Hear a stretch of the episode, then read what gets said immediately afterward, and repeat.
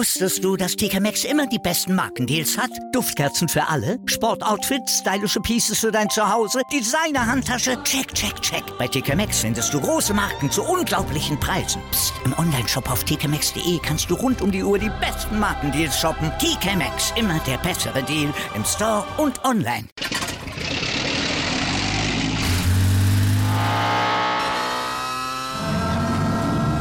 Von 0 auf 100. Aral feiert 100 Jahre mit über 100.000 Gewinnen. Zum Beispiel ein Jahr frei tanken. Jetzt ein Dankeschön, rubbellos zu jedem Einkauf. Alle Infos auf aral.de. Aral, alles super.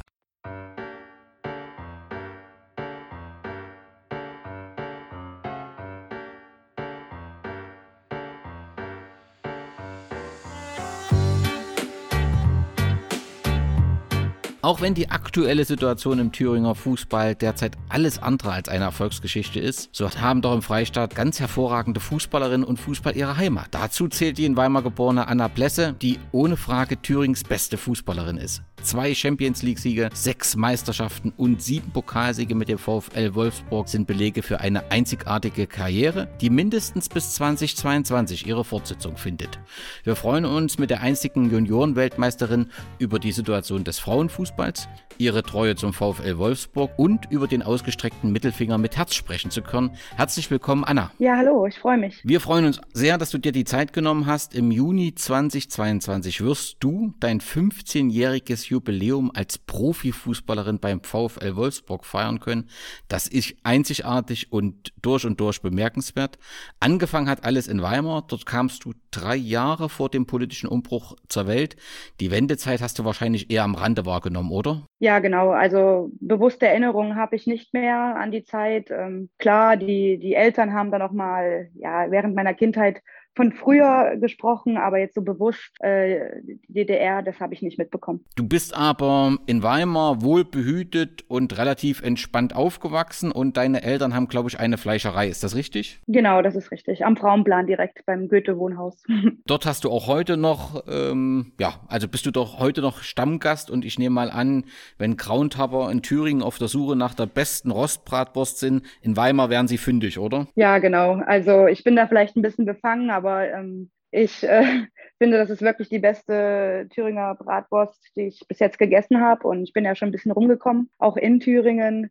Ähm, ich hatte eine Zeit lang äh, ja die Absichten, vegan zu leben. Das habe ich auch durchgezogen, aber da bin ich jetzt ja einfach wieder ein bisschen zurückgegangen. Also ich esse wieder Fleisch und das auch mit Genuss. Und mir ist halt wichtig, dass das so gut wie es geht, glückliches Fleisch ist. Und da bin ich bei meinen Eltern, beziehungsweise damals noch mein Opa, ähm, an einer guten Adresse. Und die Fleischerei Blässe ist auch ähm, aktiv im Sport. Sie unterstützt äh, den Weimar FFC und äh, jeder, der in Weimar die Stadt Weimar besucht, den empfehlen wir natürlich einen Besuch dieser Fleischerei. Das darf man äh, durchaus sagen. Wie bist du zum Fußball gekommen? Sicherlich auch äh, auf der Straße gekickt mit Jungs, richtig? Ja, genau. Also es ist eher untypisch, weil ich komme aus einer absoluten Anti-Fußballfamilie. Ähm, das war nie irgendwie ein Thema jetzt äh, am Armbrutstisch oder so. Wir haben auch nie Spiele geguckt. Äh, wir waren immer sportlich in irgendwie, keine Ahnung, eher im Wassersport eigentlich von meinem Vater her. So Wasserski bin ich gefahren. Mein Opa ist gesegelt, gesurft, also das habe ich auch alles durch. Aber ich bin dann, weil ich ein relativ aktives Kind war, in der Grundschule auf dem Schulhof dann irgendwie zum Fußball gekommen und bin da irgendwie hängen geblieben, muss man halt wirklich so sagen. Das heißt, in der Schule gab es eine ähm, Arbeitsgruppe oder wie bist du, oder ihr habt einfach auf dem Schulplatz gespielt und dann wolltest du irgendwo anfangen in einem Verein? Genau, also das ist eigentlich noch eine relativ lustige Geschichte. Ich war ja wie so ein kleiner Junge, wie gesagt, sehr aktiv als Kind und ähm, ja, die Jungs sind da halt wirklich, also ich weiß es wirklich noch, immer so einen Ball hinterher gerannt und bewusst wusste ich ja nicht, dass das Fußball ist, ne? Aber das war für mich dann das Aktivste, was man da machen kann auf dem Schulhof in der großen Pause. Und dann habe ich einfach mitgemacht. Und äh, ja, dann zog sich das so durch eine Zeit lang durch. Und dann hast du natürlich irgendwann mitbekommen, dass der Kumpel ja schon im Verein ist und so weiter und so fort. Und ich bin dann einfach mal mitgegangen, weil ich Lust hatte. Ähm, und meine Eltern haben das gar nicht ernst genommen. Also ich habe auch das erste halbe Jahr nie irgendwie Fußballschuhe oder irgendwie Equipment bekommen von denen, weil sie halt dachten, das ist doof gesagt nur eine Phase äh, bis dann halt eine Mutter von einem Kumpel mir die ausgelatschten Schuhe gegeben hat von dem Sohn. wo ich die dann angezogen habe. Und ja, und ab da ging es dann, sage ich mal, bergauf. Auch bei meinen Eltern, also von der Einstellung, dass sie da gesagt haben, okay, das Mädchen will wirklich Fußball spielen. Die macht das jetzt nicht nur weil ihre Jungsfreunde das machen. Da war spätestens klar, das ist eben nicht nur eine Phase, sondern das wird länger gehen, dass es so lang geht. Ich weiß nicht, ob das damals schon in deinen Vorstellungen äh, da, da war. Bei den Vereinen habe ich gefunden, angefangen hat alles beim SV Niedergrunstedt und beim FSV Weimar Nora. Ist das zutreffend? Ja, genau. Das ist, sind beides sehr ja, äh, kleine Vereine. Also Niedergrunstedt ist ein Dorfverein da bin ich halt, wie gesagt, durch den Kumpel, der dort gewohnt hatte, nur hingekommen. Und das ist noch ziemlich lustig, weil dieser Platz, der war wirklich, das war ein Berg. Also die erste Halbzeit bist du immer hochgerannt äh, und die zweite Halbzeit quasi immer runter und äh, nie gemäht. Und das Training war jetzt auch nicht irgendwie so auf, auf Leistung, sondern auf jeden Fall einfach nur auf Spaß und äh, ja, äh, Bewegung ausgelegt. Ne? Ich bin dann wegen der Fahrerei, weil das ja ein bisschen außerhalb von Weimar ist, bin ich dann zum FSV Weimar gegangen, der sich dann später mit Nora zusammengeschlossen hat. Und das war ungefähr das gleiche Bild. Also ganz nur Spaß, nur Bewegung, jetzt Taktik oder Schusstraining, Techniktraining. Das habe ich eigentlich die ersten Jahre oder eigentlich meine Kindheit nie nie absolvieren dürfen. Ja, aber entscheidend ist ja, und das ist ja schön, dass du das schilderst, es geht letztendlich da um die Vermittlung am, am Spaß, am Fußball und das passiert eben auch vor Ort und, und lokal und ganz offensichtlich ist eben möglich, auch von einem Platz wie in Niedergrunstedt bis in die Champions League zu kommen. Und das ist doch schon in, in was Bemerkenswertes. Und da gilt der Dank all denen, die sich dort ehrenamtlich um Kinder, äh, Fußballerinnen und Fußballer äh, kümmern. Aber irgendwann war es dann soweit, dass du zum SC 1903 Weimar bist. Bist du dort gescoutet worden oder hast du dann gesagt, nee, ich muss jetzt hier zu einem anderen Verein, weil meine Leistungen äh, sind so gut? Nein, also grundsätzlich kann man äh, zu meiner Karriere eigentlich sagen, dass das alles ein großes Versehen war. Also das muss man wirklich so sagen. Und ähm, wie du halt auch, wie du halt auch sagst, diese ehrenamtlichen äh, Beteiligten da, dass die, die haben uns ja abgeholt, die haben Farbgemeinschaften gebildet. Ähm, ohne das wäre das eigentlich gar nicht möglich gewesen. Also zu, früher halt nicht. Dass ich wäre gar nie nach Niedergrunstedt gekommen, hätte uns der Trainer nicht selber irgendwie eingesackt äh, in Weimar und so. Und da wie gesagt, ja, der Leistungsgedanke war überhaupt nicht da. Es war alles Spaß. Ich hatte von nichts eine Ahnung. Ich wusste nicht, dass es Frauenfußballerinnen gibt. Ich dachte immer, ich bin die Einzige, beziehungsweise man hat da schon mal eins, zwei andere Mädchen gesehen damals. Ähm, aber es war dann halt so, dass ähm, das war der Ludwig Becker, ähm, eine sehr wichtige Person eigentlich. Der hat eigentlich alles angestoßen. Der war beim SC Weimar ähm, tätig. Der ist leider letzt, äh, 2019 gestorben. Ähm, der hatte, also der hat wirklich genervt. Der war ständig bei unseren Spielen mit den Jungs, hat mich immer angesprochen. Ich war halt jung, also ich wusste gar nichts damit anzufangen. Ja, hast du nicht Lust, bei Mädchen zu spielen? Das willst du nicht auf den Lindenberg kommen? Und ich war immer so, nein, ich möchte mit meinen Kumpels, ich möchte nie zu Mädchen. Was will ich denn mit Mädchen? Die, die können da gar keinen Fußball, so ungefähr, ne? Also vollkommen blauäugig und der, dann fing er an, den Kontakt zu meiner Familie zu suchen über das Geschäft, dass denn bitte jetzt Anna zum Lindenberg kommt und, und sie müsse doch eh bald aufhören, weil damals ja noch dieses, diese Altersbegrenzung, oder die ist, glaube ich, immer noch, die war da noch, dass ein Mädchen nur bis zum, Gewinn, äh, bis zum bestimmten Alter bei den Jungs spielen darf. Ich müsste doch eh bald aufhören, dann könnte ich doch dann zu, den, zu der Frauenmannschaft kommen und so. Und er hat wirklich genervt, er war sehr hartnäckig und er hat wirklich irgendwas in mir gesehen, dass er es für nötig fand, also für nötig fand, mich da irgendwie nicht aufhören zu lassen, weil ich weiß jetzt nicht, ob ich wirklich äh, zu den Frauen dann irgendwie weitergegangen wäre, muss ich ganz ehrlich sagen, so rückblickend. Naja, und dann hat er halt mit meinen Eltern ein bisschen gesprochen, weil dann ja auch immer diese, dieses Schulthema da präsent war, schafft sie das? Und das war ja halt auch mehr Training da bei den Frauen. Und dann hat er gesagt, ja, das, da sorgen wir dafür, die Unterstützung ist da. Und das war wirklich, das war ja Landesliga, ähm, die die äh, Frauen damals beim Lindenberg gespielt haben, auf dem Lindenberg. Und das waren schon fast, also fast professionelle Bedingungen, wie er da irgendwie äh, erzählt hat, wie er mich unterstützen würde oder halt auch generell junge Mädchen, die da, talentierte Mädchen, die da hochkommen. Und hat dann gesagt, ich solle doch mal, ich könnte doch mal auf äh, zu einem Probetraining kommen. Und das ist auch super interessant. Ich hatte ja so Vorurteile, ne? Und das waren ja Frauen und ich war so 13. Und auf einmal hatten wir so Passstaffetten geübt, äh, Freistöße und das war für mich so neu. Und ich hatte dann tatsächlich nach dem Training Muskelkater. Und ich bin nach Hause Und am nächsten Tag, wo ich dann den Muskelkater gespürt habe, habe ich gesagt, Mama, ich will zu den Frauen, ich habe Muskelkater. Das ist so geil.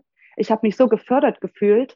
Äh, und dann kam das dann so, dass ich dann halt zum SC Weimar bin. Und hast dann bei den Frauen mit trainiert oder auch mitgespielt schon? Alles direkt gleich angemeldet. Also ich glaube, ich bin sogar während der Saison dann von den Jungs zu den Frauen gegangen. Das ging ziemlich schnell. Ähm, und dann habe ich gleich da auch gespielt. Wenn ich es richtig äh, gefunden habe, warst du dann zwei Jahre dort, richtig? Ja, wenn du das so gefunden hast, dann wird das so schön.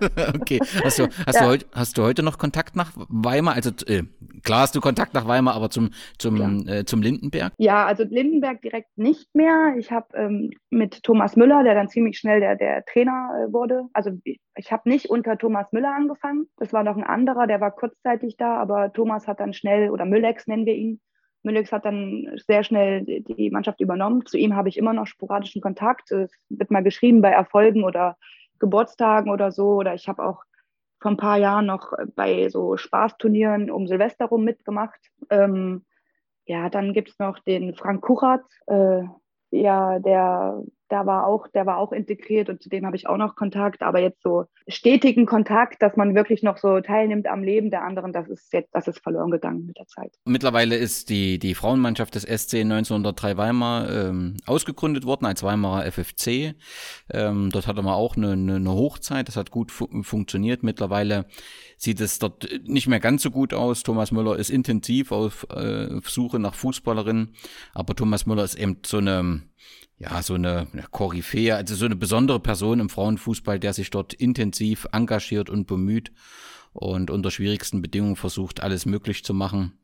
Das äh, ist großartig, äh, diese Arbeit, auch wenn sie eben in einer schwierigen Situation, da kommen wir vielleicht noch drauf, auf den Frauenfußball eben äh, nicht immer sehr dankbar ist, die Aufgabe. Aber du hast in, in Weimar deine ersten, ja, in einem Frauenmannschaft deine ersten Schritte gemacht und dann Kam es aber irgendwann dazu, dass man dich angesprochen hat, aufs Sportgymnasium zu gehen oder ging das eher von dir aus, dass du gesagt hast, ich will jetzt weitermachen? Ja, ähm, ich weiß gar nicht mehr. Also ich weiß noch, dass ich mit äh, ziemlich früh, ich war ziemlich jung, da wusste ich, es gibt in Jena eine Schule, wo man Sport machen kann. Und da wollte ich hin. Und natürlich habe ich ja, ich habe Leichtathletik noch nebenbei gemacht, ich habe Fußball noch gemacht gehabt, also, also zeitgleich. Und ich wollte da einfach nur hin, weil ich Sport machen wollte. Und da hat meine Mutter aber gesagt, nee, du bist viel zu jung, das machst du jetzt nicht. Dann war das Thema für mich abge, also ja, habe ich nicht mehr drüber nachgedacht. Und dann, wie ich auch äh, zum SC 1903 Weimar kam, fing das ja auch an mit äh, Thüringen-Auswahl, äh, ja, wie gesagt, leistungsorientierteren Training und so. Und da wurden dann schon Leute auf mich aufmerksam und haben gesagt, willst du nicht auf die Sportschule kommen nach Jena? Und ich habe dann ja, ich war halt mitten in der Pubertät. Ich so, nein, ich lasse mich nicht einsperren, da müsste ich aufs Internat und bliblablub. Aber also ich habe das so hinausgezögert und schlussendlich war es dann so mit 16, also 16, 17, das ist so 10., 11. Klasse, ich war auf dem Goethe-Gymnasium in Weimar, hat man schon gemerkt, weil ich da auch schon in der Jugendnationalmannschaft war, dass halt einfach ich das nicht mehr packe mit, mit den schulischen Leistungen. Also ich, ich war keine oder ich bin keine schlechte Schülerin gewesen, aber das war einfach zu viel. Ich hatte halt keine Freizeit, also null. Ich bin einfach vom Training äh, zum Hausaufgaben machen gegangen, dann wieder zu spielen und das war einfach ja nicht, nicht angenehm in dem Sinne. Und deswegen habe ich dann gesagt, äh, ja, mit, mit Mitte, Mitte 16, glaube ich, war das, dass ich halt aufs Sportgymnasium nach Jena möchte. Und das war kein leichter Schritt für mich, äh, aber das habe ich dann durchgezogen und letztendlich rückblickend war das eine, eine super Entscheidung. Nimm uns mal mit, wie, wie sind die Abläufe in so einem Sportgymnasium? Das heißt, du machst tagsüber äh, Schule und kannst das Training gut integrieren? Genau, also das ist halt so erstmal damals, ich weiß nicht, ob es jetzt noch so ist, ist ja Abitur in Thüringen zwölf Schulklassen grundsätzlich. Und auf dem Sportgymnasium sind es halt 13, ähm, weil man halt einfach während des Tages, also bei mir war das so, dass ich zwei Schulstunden, also zwei Stunden Schule hatte am Morgen. Dann hatte ich so eine längere Frühstückspause, die konnte ich nutzen, um zu frühstücken und dann, um zum Trainingsplatz zu gehen weil wir dann, ich glaube, anderthalb Stunden, also auch wieder zwei Schulstunden Sport hatten.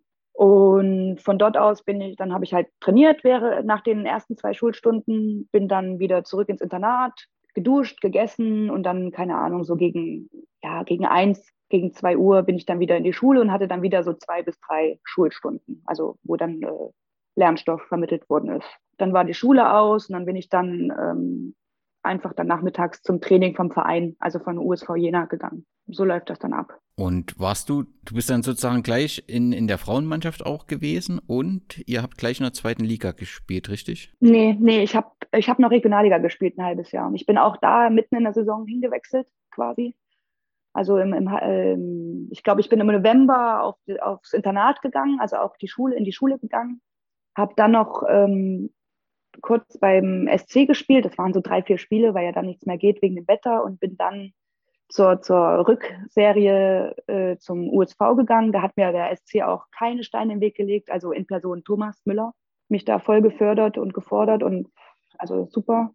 Und habe dann noch ein halbes Jahr quasi das Aufstiegsjahr in die zweite Bundesliga Relegation, äh, Relegation Regionalliga gespielt. Gibt es irgendeine, deine, wenn du an deine Jena-Zeit zurückdenkst, gibt es Spiele, Momente, die dir besonders in Erinnerung geblieben sind, die du auch heute, also wo du dich auch heute noch gern dran erinnerst? Ja, also es ist jetzt nicht mehr so, so präsent, aber ich weiß noch, dass äh, die, die Spiele gegen Erzgebirge Aue, die waren immer sehr, sehr intensiv. Ähm, das war eigentlich richtig cool. Die waren ja damals auch ähm, ja, so, so gut wie wir eigentlich. Das waren richtig starke Konkurrenten. Ähm, an die erinnere ich mich gerne. Dann ähm, gab es damals noch viele so Hallenturniere, ähm, wo verschiedene, verschiedenste Mannschaften aus verschiedensten Spielklassen zusammenkommen. Also das war schon eine richtig tolle Zeit. Und in dieser Zeit, wo du in Jena gespielt hast, auf dem Sportgymnasium war, fällt ja auch die Zeit dieser U19-Weltmeisterschaft in Thailand, richtig? Ja, das passt. Dort warst du ja mit Anja Mittag, äh, also mit, mit, mit vielen ähm, Spielern. Hast du dich da wohlgefühlt? War das für dich was Besonderes? Du hattest da, glaube ich, auch Silvia Neid als Trainerin gehabt zu dieser Zeit. Genau. Das ging ja dann alles doch relativ schnell. Du hast ja selbst erklärt, du kamst aus einem eigentlich aus einer Zeit, ich will nur mit Kumpels Fußball spielen und plötzlich wurde das immer professioneller. Ähm, war das was, wo du gesagt hast, ja, das ist das, was ich will? Oder war das ne, mehr so, ich nehme alles mit, was irgendwie wie, wie kommt? Also waren das alles Zufallsprodukte oder war das einfach, ich will das jetzt unbedingt, ich will mich weiterentwickeln und der Frauenfußball, den habe ich jetzt für mich entdeckt? Ja, das ist, ähm, es ist speziell bei mir. Also wie gesagt, ich wusste lange nicht, dass es überhaupt andere Frauen gibt, die Fußball spielen. Ich wusste noch nicht mal, dass es eine Nationalmannschaft gibt, ähm, weil ich einfach aus dem Elternhaus gar nicht damit konfrontiert worden bin. Und ich meine, die, die Jungs da, mit denen ich gespielt habe, die, die hatten auch keine Ahnung, ne? Und dann war das ja so, wo ich, äh, als ich in Jena dann auf, die, auf der Sportschule war, dass man, man hatte dann, wenn man mit der, also es gab immer ein Turnier im Jahr, wo alle möglichen Landesverbände, das ist in Duisburg dieses Turnier, die, die sich im Frauenfußball auskennen, die kennen das Turnier, der Länderpokal, da treffen sich alle, alle Länderauswahlen, Bundesländerausswahlen. Und da wird auch gesichtet vom DFB aus. Und ich bin da hingefahren, ich, es war einfach wieder, ich will einfach nur Fußball spielen ich will eine schöne Zeit haben, ich will einfach nur Fußball spielen. Und ich weiß noch, wir sitzen danach, das war natürlich für Thüringen nicht so erfolgreich, dieses Turnier, weil die anderen, vor allen Dingen die, hier so die westdeutschen Bundesländer, die waren alle schon viel weiter vorne von, von, von der Qualität. Wir sitzen in diesem Bus auf der Rückreise und auf einmal sagt dann der damalige Trainer, ja, und es wurden ein paar Spielerinnen gesichtet, die und die und die und die. Und ich war halt da drunter. Und ich schwöre, ich wusste nicht, für was ich gesichtet worden bin. Und es war aber so ein Sichtungslehrgang vom DFB. So, dann habe ich das, dann habe ich gemerkt, die anderen finden das äh, sehr besonders und nicht so gut. Cool, dann kann ich irgendwann, muss ich nicht in die Schule für eine Woche, weil ich diesen Sichtungslehrgang habe, mache ich das mal mit. Ne? Und da, da war dann ein Moment, das war ein Riesensichtungslehrgang mit 60 Leuten, wo wir im Mittelkreis von einem Großfeld jonglieren mussten, alle gleichzeitig. Und ich konnte es nicht, weil ich einfach ich konnte es einfach nicht. Und die neben mir alle am Jonglieren, am Tricksen, haben ausgepackt, weil sie wollten sich ja zeigen und so. Und ich hatte so ein schlechtes Gefühl, weil ich hatte das Gefühl, ich war die Einzige, die diese Kacke hier nicht kann. Und da habe ich Blut geleckt. Ich bin dann ähm, nach Hause gefahren und habe dann wirklich immer jongliert. Ich wusste gar nicht, warum ich das eigentlich mache. Also ich wusste nicht, dass das irgendwie mit Technik oder mit Ballgefühl zu tun hatte. Ich wollte halt einfach nicht die Einzige sein, die es nicht kann. Es war halt so ein Ehrgeiz. Und ich war da sogar aus dem, aus dem National, also ich habe es da eigentlich nicht in die Sichtung geschafft. Also ich war dann wieder abgeschrieben. Ich hatte nur in Anführungsstrichen Glück, dass drei Monate später in Bad Blankenburg in der Sportschule ein Lehrgang von meiner Altersgruppe war, von der deutschen Nationalmannschaft. Das müsste jetzt die U, U17 oder U18 gewesen sein. Und weil ich ja aus der Nähe kam und ich war athletisch halt ziemlich weit vorne in meinem Alter, da hat äh, Ralf Peter gesagt, ach komm, die Blässe, die kommt auch hier aus der Nähe, die, die laden wir jetzt nochmal ein, die gucken wir uns jetzt nochmal an. Und ich hatte aber in diesen drei Monaten so einen Fortschritt gemacht, weil ich diesen Moment hatte damals in diesem Mittelkreis, dass der so überrascht war und mich direkt nach dem Lehrgang, den wir bei Blankbock gemacht haben, mich mit nach Amerika genommen hat. Und so ging das dann halt immer weiter. So, also ich will damit sagen, das war bei mir alles nun aus Versehen und immer so ein, so ein persönlicher Ehrgeiz, dass ich nicht hinten dran sein möchte. Ich möchte gut sein, aber diese Ziele, A-Nationalmannschaft, Champions League-Sieger, die hatte ich nicht, weil die gar nicht in meinem Bewusstsein waren. Das, ich checke das erst jetzt, was ich eigentlich alles erreicht habe, aber auf dem Weg war mir das nie so bewusst. Und ähm, ja, bezüglich jetzt der Weltmeisterschaft äh, 2004, das war ja auch so, das war ja eine U19. Ich bin mit, ich glaube, mit 17 bin ich da mitgefahren. Das war ziemlich direkt nach diesem Bad Blankenburg und Amerika-Lehrgang. Äh, ähm, ich wurde quasi schon vorzeitig hochgezogen. Ähm, ich war da die zweitjüngste.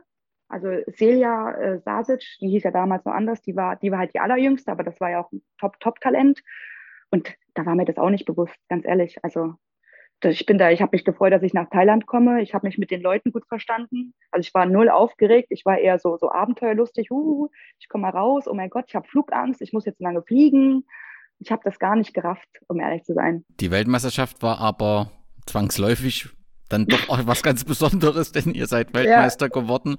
War das, also genau. du, du, beschreibst so ein bisschen wie so, ein, so, so eine Klassenfahrt. Äh, kann man die Stimmung so beschreiben, dass das einfach, ähm, dass man da ein bisschen im positiven Sinne naiv rangegangen ist und, und, und auch gar nicht so die Aufregung hatte, weil man einfach äh, ähm, äh, dort eine gute Zeit verbringen wollte? Ja, also ich war sehr naiv, muss ich sagen.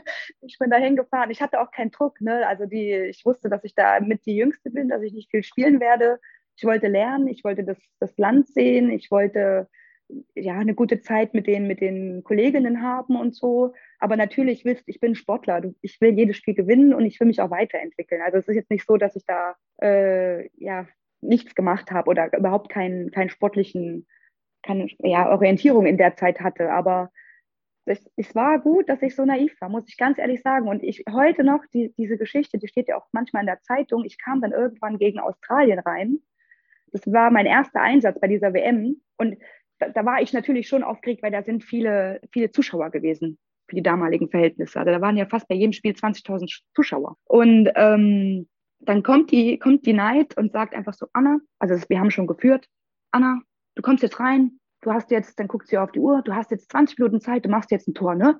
Und ich so, okay. Und dann gehe ich aufs Spielfeld und ich habe wirklich, ich habe einfach das Tor gemacht, weil ich mir einfach keine, keine Platte gemacht habe, ne? Also, also es war echt dann am Ende und auch mit dem Weltmeistertitel, das war halt eine, eine riesen, riesen Party in dem Sinne.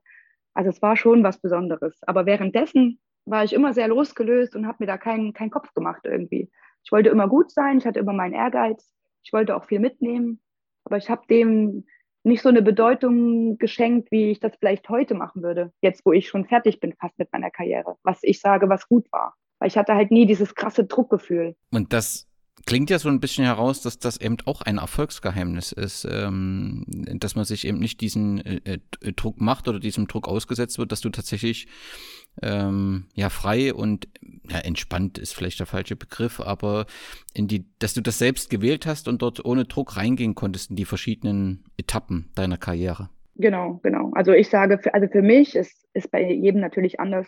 Für mich war, war das der perfekteste Weg. Also im, weil dann halt auch, ich habe halt das Gefühl, wenn man sich zu sehr auf irgendwelche Erfolgspläne, Karrierepläne oder, oder irgendwie sowas äh, fokussiert und so versteift und es klappt dann nicht, dann finde ich, geht auch die Seele kaputt.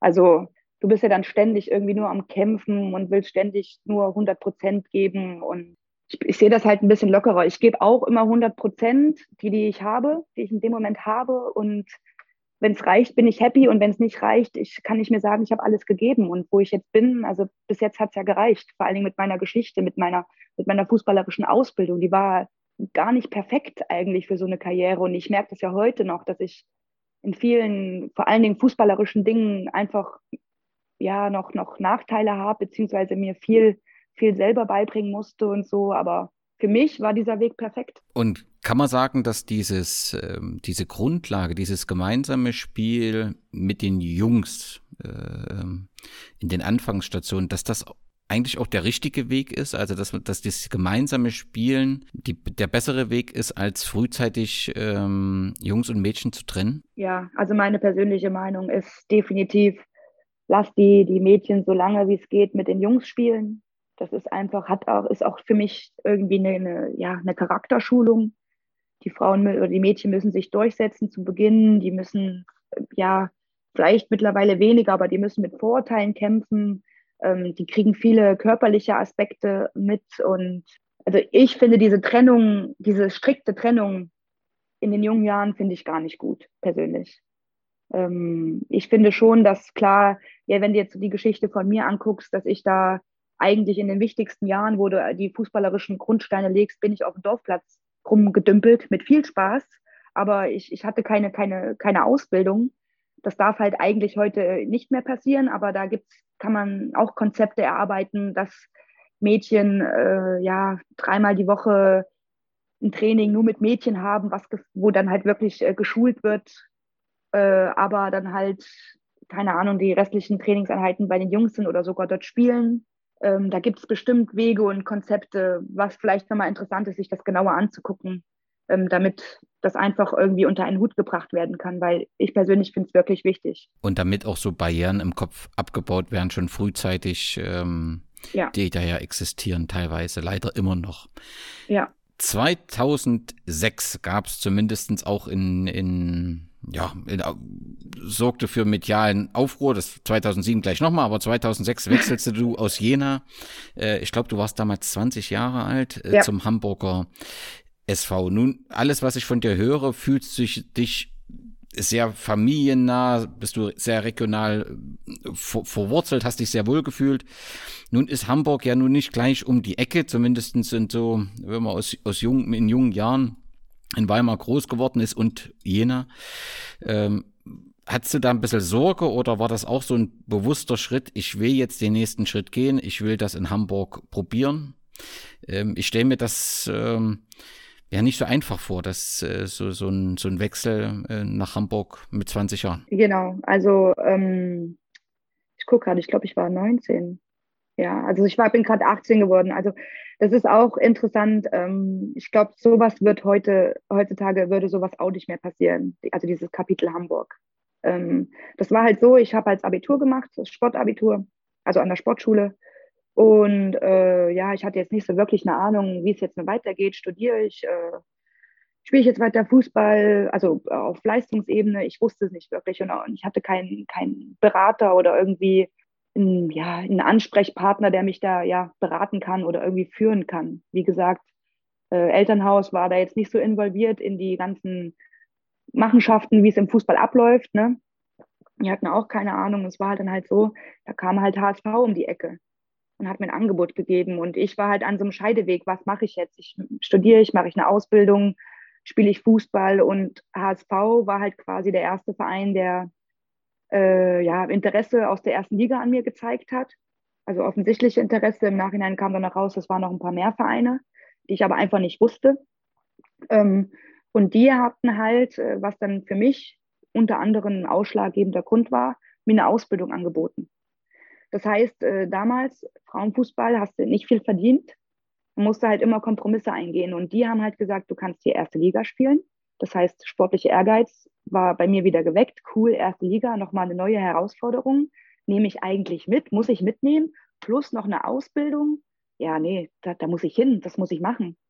Und ähm, ja, ich hatte Ängste. Ich habe dann auch den, also ist eigentlich unglaublich, während meiner Abiturprüfungszeit bin ich da immer, man hat da ja immer so zwei, drei Tage zwischen den Prüfungen Zeit, bin ich immer schön nach Hamburg äh, gefahren mit meinem Twingo damals, diese sechs Stunden hochgereist, dann habe ich mir eine Wohnung alleine gesucht, ich habe mir das alles angeguckt, ich habe den Vertrag alleine unterschrieben äh, und habe dann noch dem Verantwortlichen gesagt, ich so, ja, aber drei Jahre ist ganz schön lange und ich bin, bin ganz schön weit weg. Äh, ich weiß nicht, ob ich jetzt drei Jahre unterschreiben will.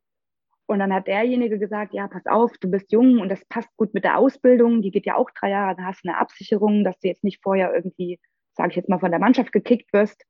Ähm, das passt dann passt perfekt. Und wenn, wenn du dich nicht wohlfühlst oder irgendwie sowas, dann kann man immer über miteinander reden und so. Und so haben sie mir das dann halt, ja, mir die Ängste genommen und ich habe unterschrieben und ich hatte auch ein abgesehen von diesen normalen Ängsten, die man hat, hatte ich auch ein gutes Gefühl, weil mein, mein Leben hatte eine Richtung. Ich konnte eine Ausbildung machen, ich konnte weiter mein, meiner Leidenschaft nachgehen, auch noch mit einem guten, also guten, mit einem Taschengeld. Ja, das war jetzt nicht so viel. Ähm, und irgendwie war da meine, meine Zukunft war da irgendwie, ja, wie geebnet. Ne? Und dann ja, da bin ich dann halt dahin.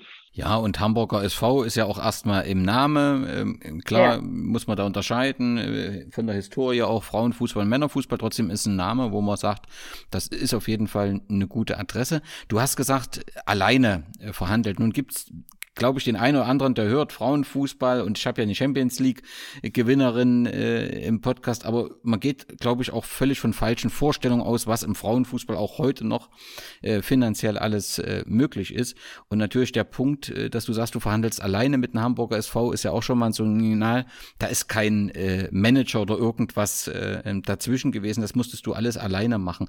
Gibt es da niemand, der da irgendwie helfen kann oder wenn jetzt junge Frauen vor dieser Situation stehen, so alleine gegenüber so einem übermächtigen Hamburger SV, das ist halt auch schwierig, so einen Vertrag richtig zu lesen etc. Das könnte ich mir schon vorstellen, dass das äh, gerade für junge Fußballerinnen schon herausfordernd ist. Sollten da Verbände mehr unterstützen oder ist mittlerweile die Zeit anders, dass auch im Frauenfußball in der ersten Liga äh, Manager präsent sind, sodass man dort immer Unterstützung hat. Genau, also es ist heutzutage ist es so, dass eigentlich keine Spielerin keinen Berater hat. Ähm, das wird alles dann über die Berater gemacht. Manchmal sind dann auch die Eltern involviert, aber das macht halt dann nicht immer Sinn, wie du sagst, wenn da jetzt so ein großer Verein äh, dir irgendwie einen Vertrag von Tisch legt. Ich weiß nicht, ob die Eltern da noch so so gewitzt sind. Das kommt dann immer auf die Eltern drauf an. Ne? Aber heutzutage gibt es das nicht. Damals gab es keine, keine Spielerberater. Ich hatte dann, darauf kommen wir ja später dann, während meines Weggangs aus Hamburg habe ich mir dann einen Spielerberater geholt. Und das ist jetzt, ja, 2006, ja, das ist 2007, 14 Jahre her.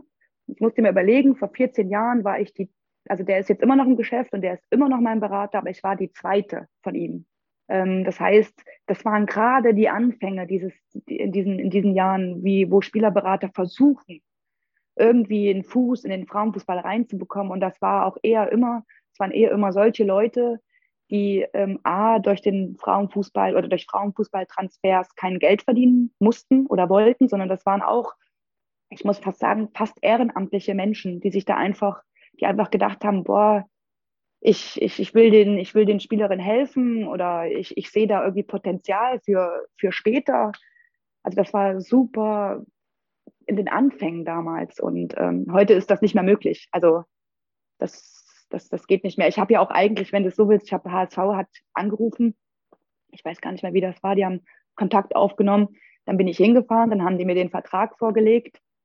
Und ich habe den unterschrieben. Also ich habe da nicht geredet, ja, gib mir mal 500 Euro mehr oder ich habe dann gefragt, ich so, ja, wie viel Geld habe ich dann netto im Monat mit, mit dem Ausbildungsgehalt? Und dann haben die mir irgendeine Summe gesagt, das war, also es waren locker unter 1000 Euro gesamt, das war gar nichts äh, mit der Ausbildung, ne? Und äh, da, dann, dann habe ich das unterschrieben. Also das, das ist heute nicht mehr möglich. Heute holst du da erstmal Angebote ein, dann, dann verhandelst du noch, dann liest du durch, dann lässt du noch einen Anwalt drüber lesen. Das, das, das, das war also sehr, sehr anders als heute. Aber so war es und du warst in der ersten Bundesliga angekommen, das zwölf Monate lang. Was sind die positiven Dinge, die dir aus dieser Zeit ähm, in Erinnerung geblieben sind? Ähm, ja, also Erinnerungen, das waren halt dann, dass ich mich dann in den Spielen halt wieder gemerkt habe, boah, ich werde neu gefordert, ich kann neu, mich neu entwickeln und so. Und ich hatte dann halt zum Beispiel gegen Birgit Prinz gespielt. Und ich wusste ja schon, wer sie ist und so. Und ich werde nie vergessen, Zweikampf.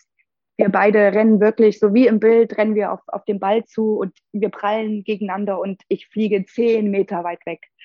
Also das waren Unterschiede da. Das, und dann habe ich halt gegen solche Spielerinnen gespielt, ne? Und das hat mich halt so, so gefreut und ich fand das so cool. Und ähm, die Leute dort äh, beim HSV, also die Spielerinnen, die waren auch alle super nett und wir hatten eine gute Zeit. vor allen Dingen auch in der fußballfreien Zeit. Ich war ja gerade so Jahr 19, 20, 18 und dann Reeperbahn und so und das erste Mal weg und so, das war schon richtig cool, ne? Das heißt, du hast dich eigentlich wohlgefühlt in Hamburg? Total, ja. Und du hast dich auch wohlgefühlt in der ersten Bundesliga? Also du warst sofort angekommen und warst sofort Stammspielerin? Mhm. Das ging ziemlich schnell. Trotzdem gab es zwölf Monate später dann die Entscheidung zu wechseln und auch dieser Wechsel wurde medial begleitet, weil es eben äh, das erste Mal war, dass eine, auch heute noch in deinem Wikipedia-Eintrag zu finden, dass eine Ablösesumme gezahlt äh, äh wurde damals. Wenn du, du beschreibst das gerade so positiv, du hast dich in Hamburg wohlgefühlt, hattest die Ausbildung drei Jahre. Trotzdem war eben nach zwölf Monaten Schluss. Was kam da, was führte dazu? Genau, also ja, ich, ich fühlte mich wohl dort. Das Ding war nur, äh, ich sag halt, dass der Schritt in diese Stadt mit der Entfernung äh, zu, zu schnell war. Also man muss sich das so vorstellen, ich, ich, eine, ich bin auf einmal ins, ins Berufsleben eingestiegen. Das ist eine Umstellung vom, von der Schule, auf jeden Fall.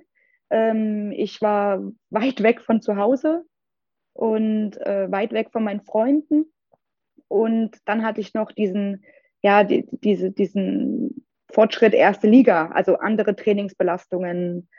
Äh, also das war ja nochmal eine Nummer größer als dann auch in Jena, weil ja auch einfach der, der, der interne Wettkampf während des Trainings, der ist, diese Intensität, die ist ja viel, viel höher. Und schlussendlich war es dann so, dass ich dann irgendwann, also ich bin ja dann so im, im Sommer dahin und ich bin im, im Dezember da nach Hause und meine Mutter hat mich angeguckt, ich hatte viel abgenommen wahrscheinlich auch wegen, wegen dem vielen Sport, den ich machte. Aber da habe ich dann, als ich dann zu Hause war, habe ich gemerkt, so, ey, ich habe gar keine, also ich will gar nicht nach Hamburg. Das ist irgendwie wie, als wenn ich da im Trainingslager bin. Ich fühle mich da gar nicht wohl. Da, da stimmt was nicht. Also diese ganze, diese ganze Grundlage in meinem Denken hat überhaupt nicht gestimmt äh, in Bezug auf Hamburg, was ja eigentlich ja mein zweites Zuhause hätte sein müssen. Und ich bin da nie so richtig angekommen. Und ich denke halt rückblickend, das war, weil zu viele neue Sachen da waren, die ich, ich war alleine. Also meine Eltern konnten wegen dem Geschäft nicht oft kommen. Meine Großeltern waren noch im Geschäft. Meine Freunde waren alle andersweitig, also die alten Freunde, andersweitig beschäftigt. Und das war einfach alles zu viel und zu schnell für mich, sodass ich da auch nie Ruhe gefunden habe. Ich, wie gesagt, habe viel abgenommen, ähm, so stressbedingt. Also, ich, ich hab, also es war richtig komisch, wie mein Körper darauf reagiert hat.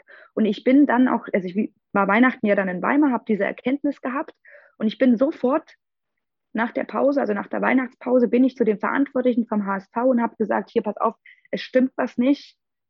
Ich war jetzt zu Hause und ich habe die und die Gefühle gehabt, aber irgendwie fühle ich mich wohl hier in Hamburg und aber ich komme irgendwie nicht zurecht. Also das war alles so ungewiss, was da gerade in mir vorgeht. Ne? Und da haben die Verantwortlichen, sie waren sehr verständnisvoll und meinten so, ja, guck mal, du bist ja erst hier fünf, sechs Monate hier und ähm, vielleicht brauchst du noch ein bisschen Zeit, wir bleiben im Gespräch und du schaffst das und hin und her. Und ja, dann am Ende habe ich es natürlich nicht geschafft. Wissen wir jetzt. Ähm, und das war dann halt so, dass ich dann ziemlich schnell so, dann ja, ich sag mal, Anfang Januar habe ich das Gespräch geführt ich glaube im April oder März, ich krieg's nicht mehr zusammen, habe ich gesagt, ich möchte weg, ich möchte nach Hause. Ich möchte einfach hier weg, ich möchte in die Nähe, also ich möchte nach Hause oder aber zu einem Verein, der mehr in der Nähe ist von zu Hause. Also das war, da war Wolfsburg überhaupt noch nicht in meinem Kopf. Da war im Kopf, ich möchte hier nicht mehr sein. Und da habe ich auch dann die Arbeit gekündigt gehabt und so, weil für mich war klar, entweder hörst du jetzt auf mit Fußball oder du findest einen anderen Verein, aber ich möchte hier nicht mehr bleiben, weil hier werde ich auf Dauer nicht nicht hundertprozentig glücklich oder nicht so glücklich, wie ich eigentlich sein kann oder wie ich vorher immer war. Und ja, genau, dann haben sie, dann haben sie halt zu mir gesagt, ähm, das habe ich auch noch gemacht, die Gespräche, also die ich dir jetzt gerade erzählt habe. Da haben sie gesagt, naja, gut, dann finde doch einen Verein und dann reden wir darüber, äh, weil wir halten hier ja niemanden auf. Da haben sie äh, sich wieder auf das auf den Inhalt von, dem, von den ersten Gesprächen über den Vertrag äh, zurückberufen und so. Und die haben aber nicht gedacht, dass ich einen Verein finde. Weil da, sie hatten da schon gesagt, da müsste man noch über eine Ablöse reden. Und dann bin ich über die damalige ähm, Shelley Thompson, die hatte den, meinen jetzigen Berater, die war eine gute, gute Freundin, ich habe ihr das alles erzählt, die war ziemlich involviert in mein, ja, in meinem Problem, sage ich jetzt mal, und die meinte, du pass auf, ich kann dir einen Kontakt geben. Und dann bin ich dann auf den äh, Manager drauf zu, habe ihn angerufen. Ich so, ja, so und so sieht's aus. Kannst du mal fragen, ob irgendein Verein Interesse hat, auch mit einer Ablöse? Für mich würden eigentlich wegen Thüringen oder Weimar würden nur in Frage kommen Potsdam, Frankfurt und äh, Wolfsburg. Das sind halt, die waren alle so 200, 300 Kilometer von, von Weimar entfernt. Und dann hat er halt rumgefragt und hat dann Wolfsburg Interesse gemeldet. Und jetzt schließe ich die, die Runde jetzt wieder nach, bevor ich nach Hamburg gewechselt bin, weil ich ja das erstbeste Angebot eigentlich gleich angenommen habe. Wolfsburg war dann sehr interessiert, weil die mich damals bei einem Freundschaftsspiel gegen Jena damals noch gesehen haben. Und bei diesem Spiel haben wir 4-3 gewonnen. Und ich hatte wohl alle vier Tore geschossen. Und da hatten sie ein Augenmerk auf mich gehabt. Die haben sich aber zu spät bei mir, also zu spät äh, entschlossen, mich verpflichten zu wollen. Da war, also quasi mit dem Schritt, was ist denn eigentlich mit der Anna Blesse geworden? Die hat doch bei Jena, die ist doch bei Jena. Und dann haben sie sich erkundigt und dann haben sie gesehen, dass ich schon bei HSV unterschrieben habe.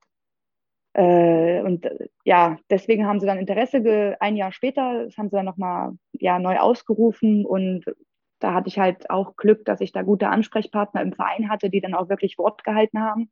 Und die sind ja dann zehn Schritte weitergegangen, was jetzt diese Ablösesumme angeht, als eigentlich geplant. Genau, so kam das alles.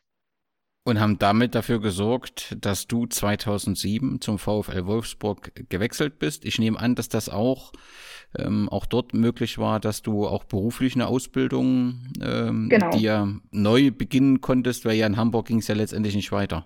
Genau, also das, das war auch, äh, habe ich gesagt, ich möchte meine Ausbildung weitermachen. Also hätte ich die nicht weitermachen können.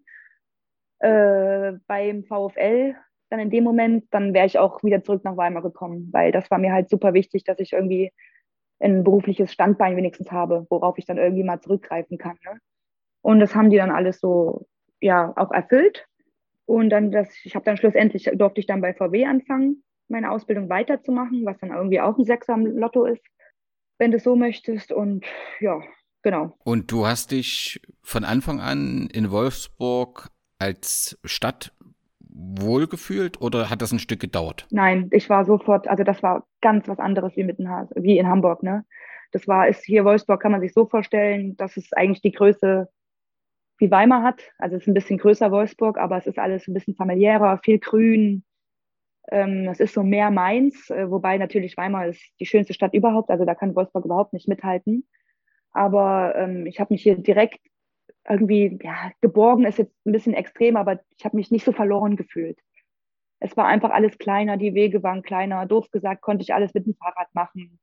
Ähm, nicht so viel Hektik. Äh, hier gibt es keine U-Bahn oder so, ne? Also das war so genau passend und ich habe mich direkt, direkt wohlgefühlt, muss man echt so sagen. Also ganz anders wie mit, wie in Hamburg, auf jeden Fall. Es war ein gutes Ersatz zu Hause. Wenn man eben nicht in Weimar zu Hause sein kann, dann äh, passte das ganz gut für dich. Genau. Und wenn wir über den VfL Wolfsburg und deine unglaubliche Karriere dort sprechen, kommen wir um den Namen Ralf Kellermann nicht äh, umhin. Mhm. Er ist im Sommer 2008, also ein Jahr nachdem du äh, in die Mannschaft dazu, zur Mannschaft dazugekommen bist, ist er Trainer geworden.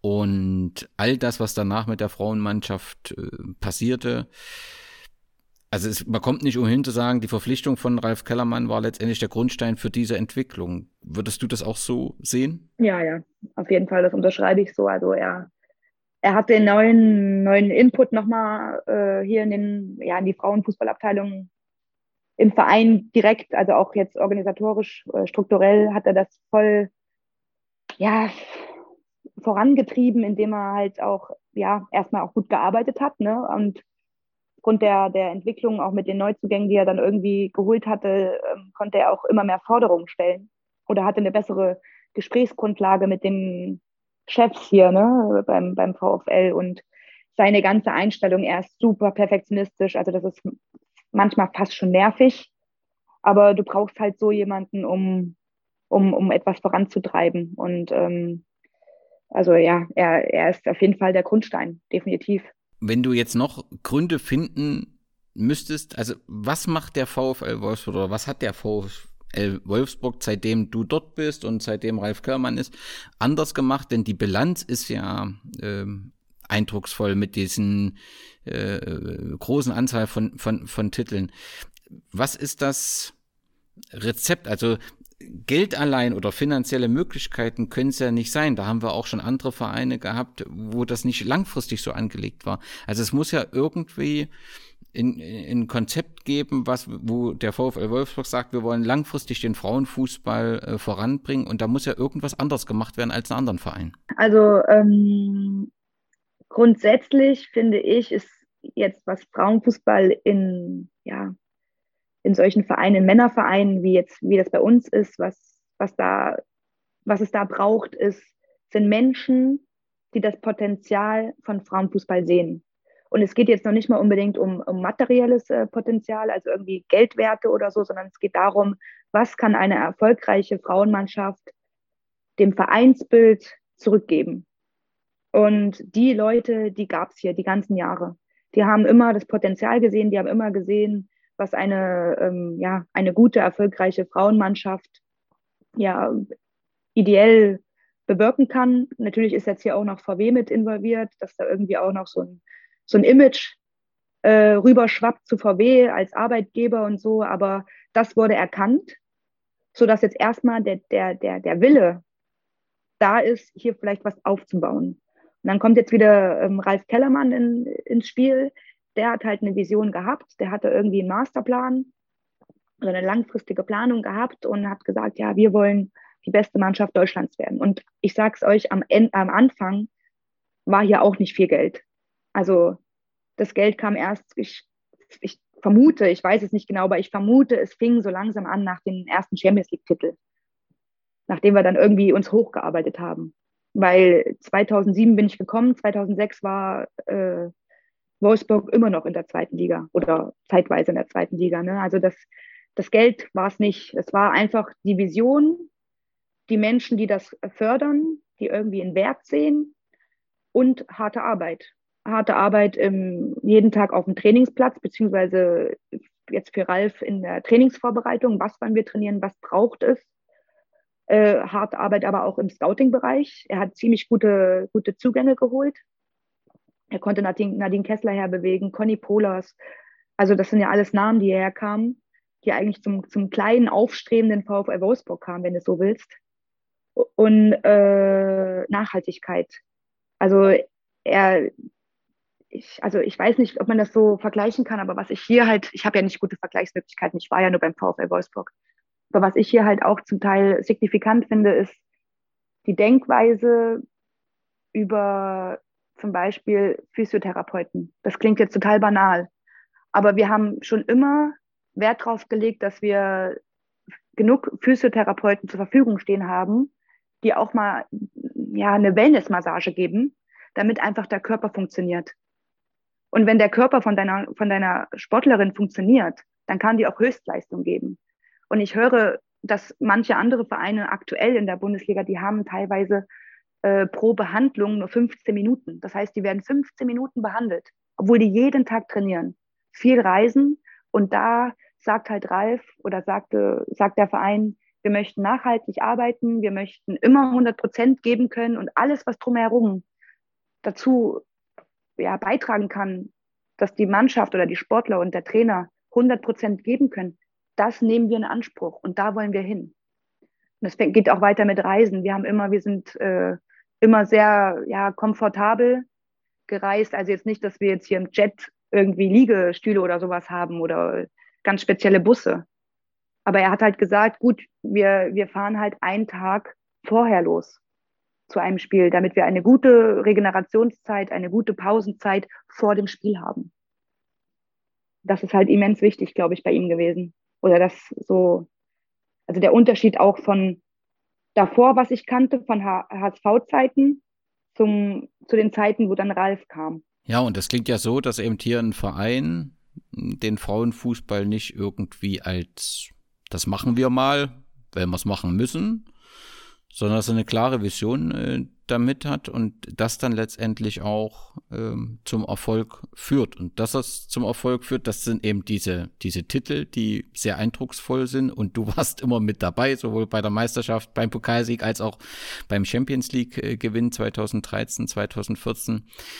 Ich, bin mir sicher, all diese Titel haben was Individuelles und was äh, Besonderes, aber gibt es irgendwie Titel oder Meisterschaften oder Pokalsiege, die für dich besonders waren, aus einem besonderen Grund? Ja, natürlich der erste Champions League-Titel. Ähm, das war, also da muss ich auch immer lachen, weil wir wussten ja eigentlich, also ja, wir wussten, wir stehen im Finale und so, aber wir wussten ja eigentlich nicht, was uns da erwartet. Ne? Und ich, ich sehe uns immer noch, wir haben ja gegen Lyon dann gespielt, ne? Und ich sehe uns dann immer noch, werde ich nie vergessen, wir hatten alle so sportliche Repräsentationsanzüge an, die wir die ganze Saison schon getragen haben, weißt du, dann hatten wir unsere, unsere Kopfhörer, also am Spieltag, ne, sind wir so aus dem Bus ausgestiegen und das war auch irgendwie ein Bus, der, der, der war, wir haben in London gespielt, es war natürlich ein Bus aus London, ne, nichts Besonderes und wir steigen da aus mit unseren Trainingsanzügen und ich hatte, glaube ich, noch eine Spongebob mit Cappy auf und also unglaublich und naja, dann gehen wir so in die Kabine und währenddessen wir in die Kabine gehen, kommt dann halt Lyon an. Lyon hat den Bus von Frankreich nach England fahren lassen. Die steigen aus ihrem Vereinsbus aus. Die haben alle Blazer an, sehen richtig herausgeputzt aus und hatten hier richtige Marken, äh, Markenkopfhörer und das war so, ja, Goliath, also David gegen Goliath irgendwie war das so das Gefühl, ne? Wir, also ja. Und dann haben wir uns schon in der Kabine gedacht, so, boah, diese arroganten Tussis, denen zeigen wir es heute. Und da hatten wir irgendwie so ein, nochmal so ein, ich weiß nicht, ob das so der, das, der letzte Funke Kraft, Wille, keine Ahnung war, sind wir auf das Spiel und äh, in das, aufs Spielfeld, waren natürlich geflasht von, von den Gegebenheiten, da viele Zuschauer, es war ähm, Flutlicht, ein Toprasen, Aufregung und alles Mögliche. Und dann haben wir halt angefangen zu spielen und wir haben ja eigentlich nur verteidigt. Wir haben uns in diese, in diese Zweikämpfe reingeschmissen. Ähm, ich werde nie vergessen, Alex Popp hat hinten links auf einmal gespielt. Äh, die war ja sonst immer vorne, aber wir hatten irgendwie Probleme und dann hatten, hatte Ralf beziehungsweise der Co-Trainer irgendwie den Geniestreich, ja, wir tun Alex Popp nach links hinten da. Das hat sie ja eigentlich gelernt. Und die macht einfach im Zweikampf gegen äh, Tomi, das ist so eine super schnelle und athletische Spielerin, macht die einfach eine, Ball, eine Ballabwehr mit einem Flugkopfball. Wo ich mir denke, was, was geht denn jetzt hier ab? Ne? Also was, was geil, jetzt geht's los, Mann, der Fight unseres Lebens. Ne? Und ja, wir haben, wie gesagt, nur verteidigt, äh, das aber sehr diszipliniert und sehr, sehr ja, willensstark und so. Und dann am Ende haben wir ja knapp 1-0 gewonnen durch einen Elfmeter. Äh, ja, weiß nicht, ob da jetzt noch ein Stück Glück dabei ist, aber wenn es Glück war, dann haben wir uns das Glück auf jeden Fall erarbeitet. Und das werde ich halt einfach nie vergessen, wie ich mich gefühlt habe, wo dann die, die tollen äh, Lyoner Spielerinnen da mit ihrem Blazer und ihren Markenprodukten da aus diesem Bus, der keine Ahnung wie viel 100 Kilometer aus Frankreich nach England drüber geschwappt ist und so. Also das werde ich einfach nie vergessen.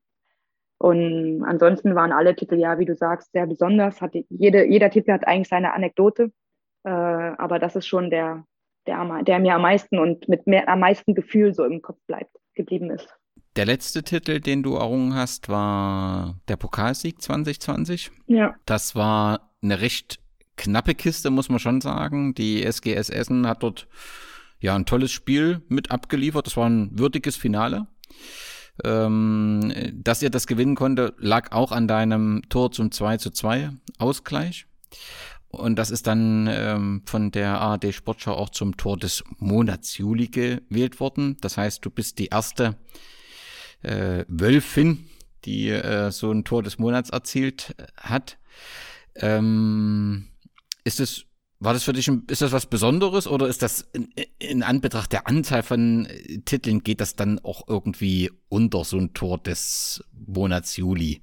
Also es ist schon was Besonderes. Ich mache jetzt, ich wurde ja dann irgendwann vor ein paar Jahren zum, zum Abwehrspieler umfunktioniert. Ich komme ja eigentlich aus dem Sturm oder aus dem Mittelfeld. Also ich will damit sagen, ich habe die letzten Jahre jetzt nicht äh, viele Tore geschossen.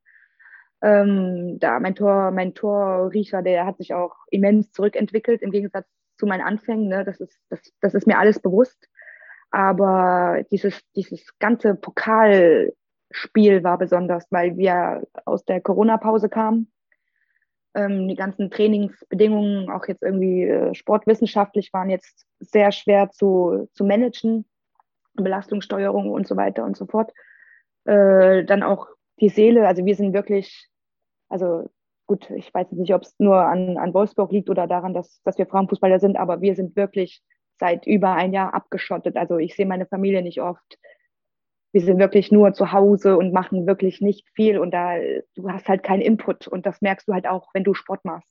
Wenn du halt einfach nur Sport und zu Hause hast und nicht irgendwie noch großartig, ja, wie früher halt einfach ja, rumfährst oder sowas, das merkt man schon. Und das war ja auch, Köln ist immer ein Spiel gewesen, also das Pokalspiel ist immer in Köln, für die, die es nicht wissen ähm, wo viele Zuschauer sind, wo das alles, die, die, ganze, die ganze Stimmung ist super. Da, also es war immer super von der Stimmung her. Und das war halt das erste Spiel, wo halt keine Zuschauer da sind.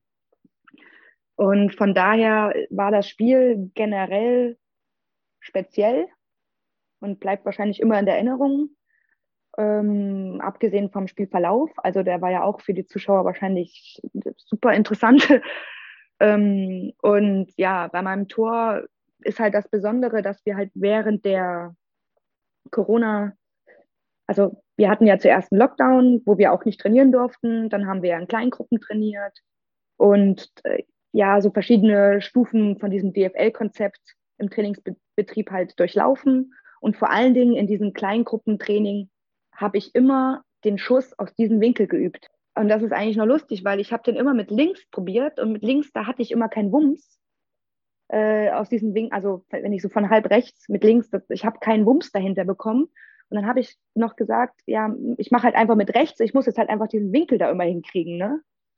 Und dann haben wir dann immer geschossen und geschossen und geschossen und äh, ja, doof gesagt, beraten, wie ich den Ball am besten treffen kann und was weiß ich. Ja, und dann mache ich halt dieses Tor. Also das, das war unglaublich. Und äh, Lara, die spielt ja mit mir zusammen, die, äh, die hat noch vor dem Spiel gesagt, und Anna, zieh einfach mal ab. Du hast das jetzt monatelang geübt. Zieh es einfach mal ab. Und ich habe es gemacht und es war ein Tor. Fantastisch. Ich habe leider auch gelesen, äh, ich weiß gar nicht, ich glaube, ich war um den Artikel, um dein neues Projekt, auf das wir zum Abschluss noch kommen, dass rund um diese Wahl zum Tor des Monats Juli du auch den ein oder anderen unanständigen Kommentar im Netz lesen musstest. Nimmst du das aktiv wahr? Guckst du da? Versuchst du das auszublenden? Oder vielleicht anders gefragt, also Fußballerinnen und Sportlerinnen müssen sich ja öfter solchen Kommentaren stellen. Wie empfehlst du jungen Fußballerinnen, damit umzugehen, mit solchen Anfeindungen und solchen bösartigen Kommentaren? Ja, also erstens, ich versuche das aktiv wahrzunehmen, weil ich kann das immer nicht glauben.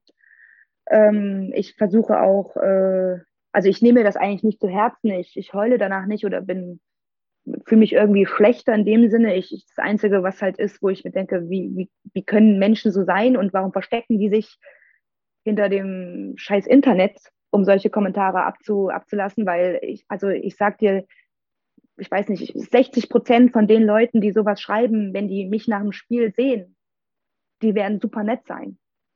Also die wir, wir hätten niemals den Arsch in der Hose, mir das ins Gesicht zu sagen oder uns. Weißt du, es ist immer dieses Internet, Internetthema. Und ähm, da, das ist halt das Einzige, wo ich mich frage, wie kann man so sein als Mensch?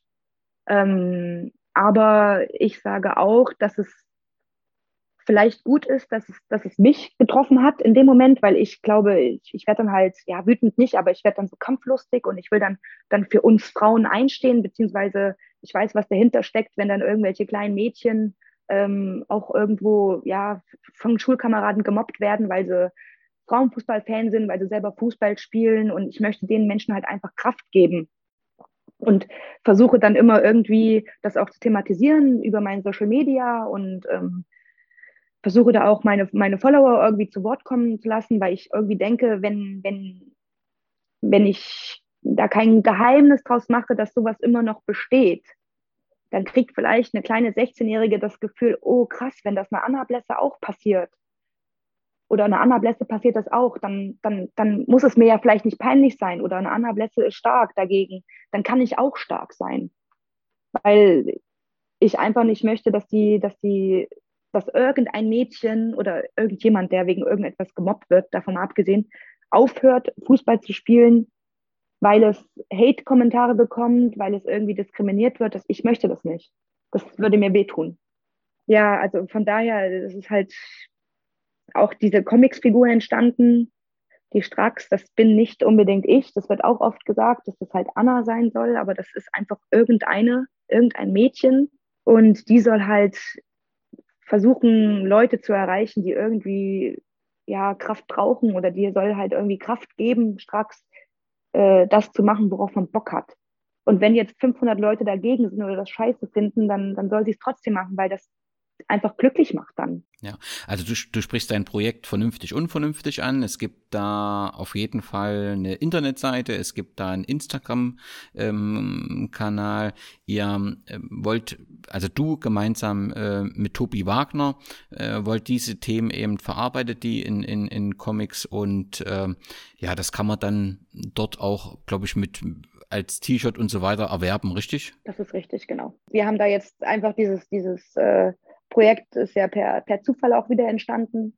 Er hat mich angesprochen über, über Instagram, äh, ob ich nicht Lust hätte, da irgendwie mit ihm Zusammenarbeit, zusammenzuarbeiten. Und dann habe ich mir das alles angehört, wie er sich das vorstellt. Und da meinte er halt so, ja, er hat gemerkt, dass ich äh, kritisch bin und direkt bin und ob ich nicht Lust hätte, eine Figur zu erschaffen, wie ich das möchte, die auch dafür dasteht, für das, was ich möchte. Und ähm, dann haben wir uns ein paar Mal ausgetauscht und er malt das alles. Also ich bin da künstlerisch nicht äh, persönlich involviert. Ich gebe halt viele Ideen oder die Themen vor. Und ähm, ja, so ist das halt quasi jetzt entstanden. Er geht mit diesen Themen eben kreativ um und versucht da eben auch letztendlich mit dem Mittelfinger äh, hm. bei manchen Sachen äh, eine Antwort zu finden. Und der Mittelfinger steht eben natürlich für eine Provokation, aber eben auch ähm, für ein Selbstbewusstsein, mit dem eben gerade auch junge Fußballerinnen, junge Frauen, junge Sportlerinnen ähm, äh, solchen Angriffen begegnen sollen, was natürlich ähm, nicht immer einfach ist. Also meine Frage wäre auch, ob du ihr dort eine Entwicklung merkt, dass das Thema Hass dort zunimmt, oh, ähm, weil die Hoffnung war natürlich gerade eben durch äh, die Fußball-WM, die wir im eigenen Land hatten, durch die, die Erfolge auch der Nationalmannschaft über viele Jahre, dass wir nicht immer wieder beim Thema Frauenfußball von neuem anfangen wollen. Und die Hoffnung war schon, dass wir uns da irgendwie weiterentwickeln.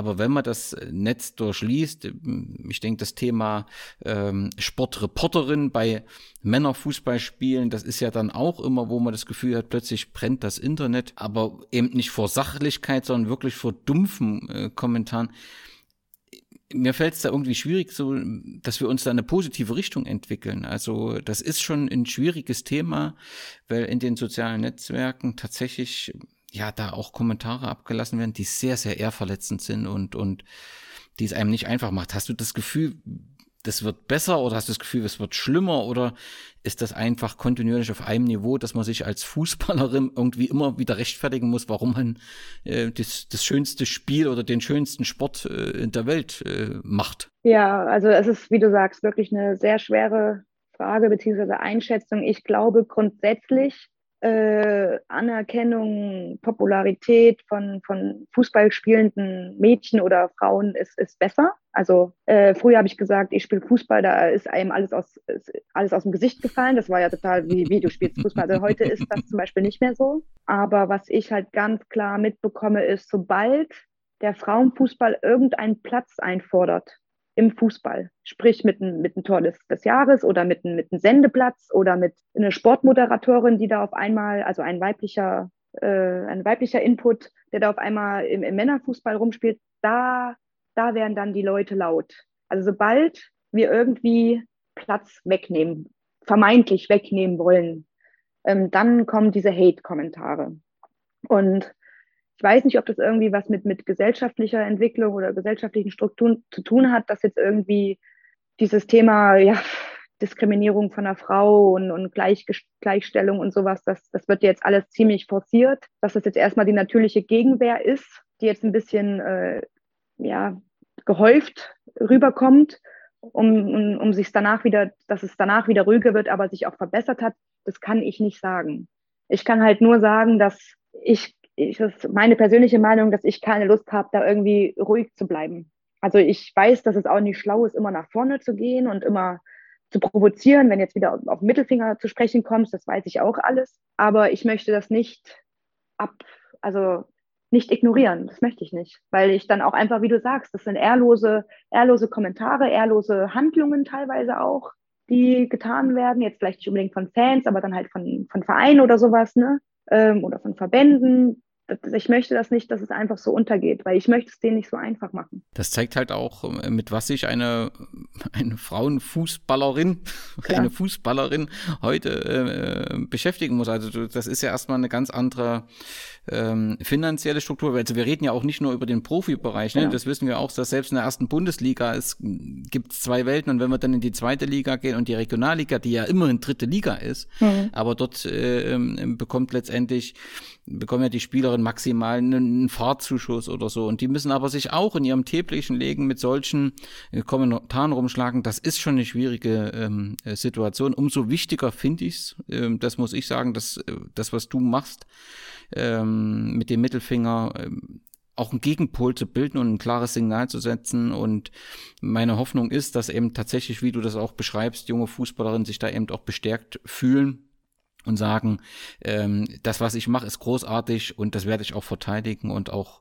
nach draußen zeigen. Trotzdem müssen wir ja schon uns eingestehen, dass die grundsätzliche Situation im Frauenfußball auch gerade rund um das Pokalfinale 2020 Diskussionsthema war. Da hat sich nämlich die ARD dafür entschieden, ähm, das Spiel unmittelbar nach Ende des Elfmeterschießens abzubrechen. Alles, was man danach sehen wollte, was so zu einem Pokalfinale gehört, Siegerehrung, Interviews, Pokalübergabe, all das gab's im Livestream.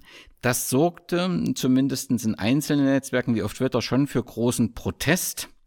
Ähm, habt auch ihr als Teilnehmer dieses besonderen Spiels diesen Protest gegenüber der ARD kommuniziert? Also ich glaube direkt irgendwie kommuniziert, weiß ich jetzt nicht, hat keiner. Mir war das auch, ich habe das erst ziemlich spät mitbekommen, weil man ja auch mit Feiern und sowas beschäftigt ist. Ne? das ist ja auch gutes Recht. Genau, ähm, aber ähm, ja, aber wie du sagst, genau das ist das Ding, was man, was man einfach grundsätzlich nicht machen sollte. Also egal, ob es jetzt um, um, um, um eine Fußballerin geht oder um irgendwas, es ist einfach, wir leisten da was. Wir, die Fans leisten, geben ja auch irgendwie Geld an, zum Beispiel jetzt die ARD, dass sie das überhaupt gucken. Und ähm, das ist einfach respektlos, finde ich. Und ähm, ja, also das, für mich geht das nur, indem man halt Dinge, solche Dinge, solche Missstände halt anspricht. Weil viele wissen das vielleicht jetzt gar nicht, wenn sie das erzählen, dass sowas überhaupt passiert ist. Weil vielleicht haben sie es nicht geschaut oder so. Oder es wurde wieder totgeschwiegen. Und das ist halt genau auch das Sinnbild von irgendwie von, wie sie gerade mit dem Frauenfußball umgehen. Wir müssen halt immer dankbar sein, dass wir überhaupt übertragen werden wurden. Ähm, obwohl ja der, der Marktanteil bei diesen, bei diesen großen Spielen, der ist ja jetzt noch nicht mal gering, weißt du? Nee, der war hervorragend. Ja. Genau. Ähm, und dann dürfen wir noch nicht mal rumschimpfen, dass wir respektlos behandelt werden, weil wir müssen ja dankbar sein, dass die ARD uns, äh, es geht jetzt hier nicht um die ARD oder ZDF, sondern einfach, dass uns ein Sender übertragen hat. Und das ist halt voll der falsche Ansatz. Also finde ich halt nicht in Ordnung. Und ich habe da auch, jetzt schwappe ich jetzt wieder zu den Hate-Kommentaren, ich habe da auch ARD oder wer das dann auch immer ähm, äh, ja, losgelöst hat, diesen Post, dass ich zur Wahl stehe oder dass ich gewonnen habe. Ich habe dann auch die verlinkt und habe gesagt, guckt mal bitte die Kommentare an, helft mal, also weißt du, bezieht mal Stellung. Die haben keine Stellung bezogen, nicht. Und dann denke ich mir so, wieso denn nicht? Weil ihr seid doch diejenige, diejenigen, die helfen können, also die sich hinter uns stellen können. Ich meine, die verdienen Geld mit uns. Und die würden, wenn sie das Potenzial von, vom Frauenfußball erkennen würden, würden die sogar noch mehr Geld verdienen. Aber dazu müsste man erstmal investieren und darauf haben sie keinen Bock. Zu einem anderen Schluss kann man nicht kommen. Man muss dazu sagen, die ARD hat sich danach entschuldigt. Ja, also das ist ja auch schon mal ein, ein Schritt. Fehler können wir alle machen. Wichtig ja. ist, den einzusehen und dann nicht nochmal zu machen. Das hat man äh, gemacht und ähm, ich denke mit dem Schritt ähm, auch Almut Schuld jetzt als, äh, als Expertin in das Sportshow-Team rund um die Fußball-EM der Männer zu holen, geht man in in, in wichtigen Schritt. Auch sie ist zu befürchten, dass das ähm, ein, ein emotionales Thema wird, äh, dann in den Kommentaren, aber man setzt auf jeden Fall ein ganz wichtiges Zeichen, dass man äh, äh sie als Expertin äh, mit dazu holt. insgesamt, wie hast du das Gefühl? Es gab ja dieses Sommermärchen 2, also diese Fußball-WM in, in Deutschland der Frauen, wo man hoffte, dass sich etwas im Frauenfußball bewegt. Tatsächlich gab es auch mal eine Zeit lang, wo man Zuläufe hatte in den Verein. Das ist schon lange vorbei und abgeebbt. Wie, wie hast du das Gefühl, hat sich das äh, Zuschauerinteresse ähm, entwickelt in der Zeit? Ich glaube, beim VfL lebt ihr da so ein bisschen in einer besonderen Welt. Dort habt ihr ein relativ großes Zuschaueraufkommen ähm, und habt auch so, eine, so einen Fan Fangruppen, äh, die euch regelmäßig besuchen, aber insgesamt ist äh, die Bundesliga eine positive Tendenz nicht wirklich zu erkennen, oder? Genau, also es stagniert auf jeden Fall, ähm, ist rückläufig, denke ich sogar. Ähm, ja, also ich sehe es wie du, das gab einen kleinen Boost nach dem, nach dem Sommermärchen da oder was das war. Und danach wurde halt nicht weitergearbeitet, meiner Meinung nach. Also wir waren irgendwie ziemlich weit vorne, also der Frauenfußball in Deutschland generell, leistungstechnisch, aber auch Infrastrukturen und, und, und Programme und was weiß ich, waren eine führende Nation und jetzt geht halt alles, die haben sich halt ausgeruht und jetzt geht es alles gerade bergab, weil wir von anderen Nationen überholt werden. Und ja, wir müssen jetzt einfach aufpassen. Also Deutschland muss definitiv aufpassen, die deutsche Liga. Okay, das siehst du auch so, dass im Prinzip wir, ähm, also dass sich in anderen europäischen Ländern der Frauenfußball deutlich besser entwickelt? Ja, also ich habe ja hier ähm, Lara, also meine Ehefrau, die hat ihre Masterarbeit geschrieben über ähm, deutschen Frauenfußball im Vergleich. Ja. Und ich habe es jetzt gerade schwarz auf weiß, dass einfach andere Nationen uns am Überholen sind. Und das ganz, ganz kräftig. Also Deutschland, ich weiß jetzt nicht äh, aus dem Kopf, was jetzt Deutschland genau geplant hat, ob der Fußballverband was geplant hat, aber mein Kenntnisstand ist, dass er nicht großartige Sachen oder innovative Sachen geplant hat. Und das muss sich dringendst verändern, dringendst, weil ich das am eigenen Leib auch mitbekomme. Die ganzen Top-Spielerinnen, Weltklasse-Spielerinnen, die auch hier in, in Wolfsburg waren, Björk, Gunnar Stottir, Pernille, äh, die gehen alle weg gehen alle in, in andere Ligen, weil es da einfach besser ist und zu uns kommt eigentlich nicht wirklich mehr keiner. Das ist das eine Problem, dass Leistungsträger weggehen, aber wir haben auch noch ein zweites Problem. Wir haben ja in der Bundesliga, wenn ich das so sagen darf, eine Art Zweiklassengesellschaft. Also da haben wir den VfL Wolfsburg und den FC Bayern München, wo im Prinzip gesagt wurde, wir setzen auf Frauenfußball, das ist unser Thema. Und wir haben dann eben andere Vereine, die kaum noch dort rankommen. Also immer mal in Einzelnen, aber kaum noch dort, dort, dort rankommen. Besteht da nicht auch eine Gefahr, dass das langfristig langweilig wird? Ja. Also brauchen wir nicht eine, eine, eine Frauenfußball-Bundesliga? Klar wird es immer ein paar dominierende Teams geben, aber das muss sich ja auch mal wandeln, um Spannung äh, zu erhalten. Genau, also ich sehe das genauso wie du. Ähm, mein Lieblingswort, was das betrifft, sind auch immer ähm, Wettbewerbsbedingungen. Also ich habe das Gefühl, wenn ich die ganze Woche trainieren kann, ohne irgendwie noch einen Job oder so nachgehen zu müssen. Und dass ich mich wirklich hundertprozentig auf einem ordentlichen Rasenplatz, wie gesagt, mit ordentlichen medizinischen ja, Verhältnissen auf ein Spiel an einem Sonntag vorbereiten kann. Und ich im Vergleich dazu eine Spielerin sehe, die den ganzen Tag arbeitet, dann ins Training hetzt, äh, vielleicht auch eine Krafteinheit, die wichtig ist, auslassen muss, weil sie einfach Überstunden machen muss. Ich weiß jetzt nicht, ob das jetzt Worst Case ist. Und dann in einer Tagesfahrt vor dem Spiel vier Stunden nach Wolfsburg reist. Also vier Stunden sitzt die dann im, im Bus, in, in einem Reisebus ähm, und muss dann 90 Minuten in der ersten Liga ein Spiel spielen. Das, das ist für mich nicht, ist für mich kein gleicher Wettbewerb. Und damit fängt das schon an. Und ähm, das muss halt im ersten Schritt geändert werden, dass die Bedingungen in jedem Verein nahezu gleich sind. Klar, wir wissen alle, das ist nicht, ist utopisch, das geht nicht. Äh, und dann hört auch dieses Gefälle auf, was wir in, was wir in der Liga haben. Und dann sage ich auch, wird es richtig spannend. Weil bei uns ist halt oft die Frage, äh, wie hoch oder ja doch, wie viele Tore schießt Wolfsburg, wie, wie viele Tore schießt Bayern oder vielleicht hm, ist Wolfsburg heute schlecht, vielleicht verlieren sie heute mal, aber dann auch nur, weil wir schlecht sind und nicht, weil die andere Mannschaft gut ist, weißt du? Das ist eine komplett aus, äh, andere Ausgangslage für den Spannungswert. Und das ist halt, das muss ich ändern, um es langfristig spannend zu machen. Ich weiß aber auch, ich weiß aber auch, dass das in anderen Ländern ist es ähnlich noch. Ähm, dass da gibt es auch nicht, äh, da ist auch nicht die ganze Liga komplett ausgeglichen, aber das ist was anderes. Nun gab es ja mal Diskussionen oder es gibt noch Diskussionen, ob es vielleicht Sinn machen würde, die Bundesliga-Vereine im Lizenzierungsverfahren zu verpflichten, Frauenfußball anzubieten. Das Klingt ja natürlich gut, wenn man sagt, Mensch, äh, dadurch werden finanzkräftige Vereine, engagieren sich im, im Frauenfußball. Auf der anderen Seite besteht natürlich auch ein bisschen die Gefahr, dass man das eben so macht, im Sinne von Hauptsache, wir machen mal Frauenfußball ähm, und dass man sich gar nicht so richtig drum kümmert. Also nun fängt ja Schalke damit an, äh, Dortmund fängt damit an. Wirst, nimmst du das grundsätzlich positiv wahr und sagst, Mensch, ist doch gut, dass jemand sich dort engagiert? Oder sagst du, naja, das kann aber nur eine Maßnahme sein, wir brauchen weitere Maßnahmen, um den Fußball, Frauenfußball voranzubringen? Ja, also ähm, das Zweitere, ich finde, das ist, es ist gut, wenn dieses Engagement nicht irgendwie als Feigenblatt gesehen wird, also so als, ja, wir machen jetzt was für Frauen, aber eigentlich machen wir nichts. Das ist dann auch nicht Sinn der Sache, aber ich finde auch, dass einfach noch andere grundlegende Sachen im Frauenfußball verändert werden müssten, so im Gesamten.